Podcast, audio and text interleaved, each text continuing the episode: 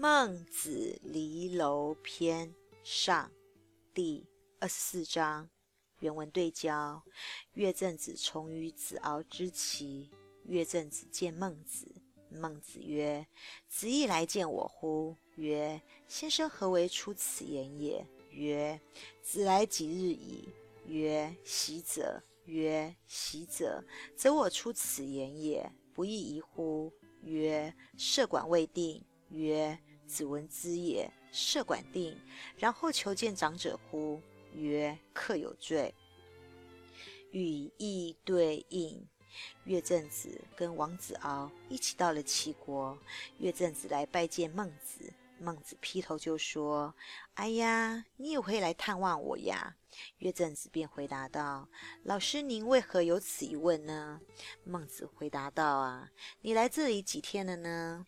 乐正子回答：“我昨天来的。”孟子便说：“啊，昨天就来了，那我说这样子的话，不也是很恰当的吗？”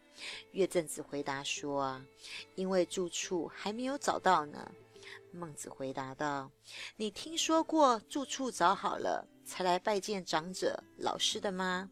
乐正子赶紧回答道：“我错了。”孟子的弟子就是。乐正客就是乐正子，这个乐正子呢，名客是孟子的弟子，而这个文章所说的这个子敖，就是我们之前所说的王欢。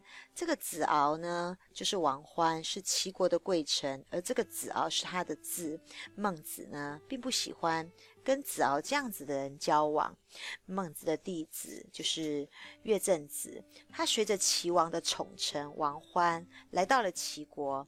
这个时候呢，孟子也在齐国，而这个乐正子呢，他来到了齐国，并不是马上来拜谒孟子，而是过了一天才来。所以孟子批评他不重视师道。孟子呢，跟这一位王欢向来不和睦。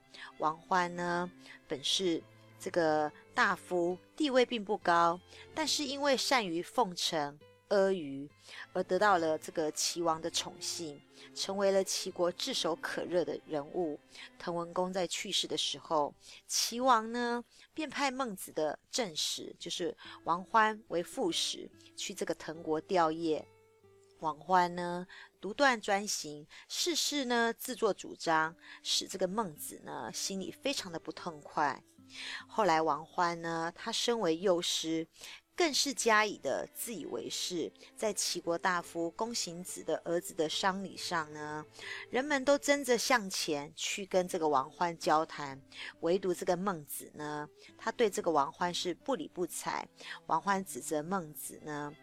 舞慢了，慢待了自己，两人呢，于是又闹出了不愉快。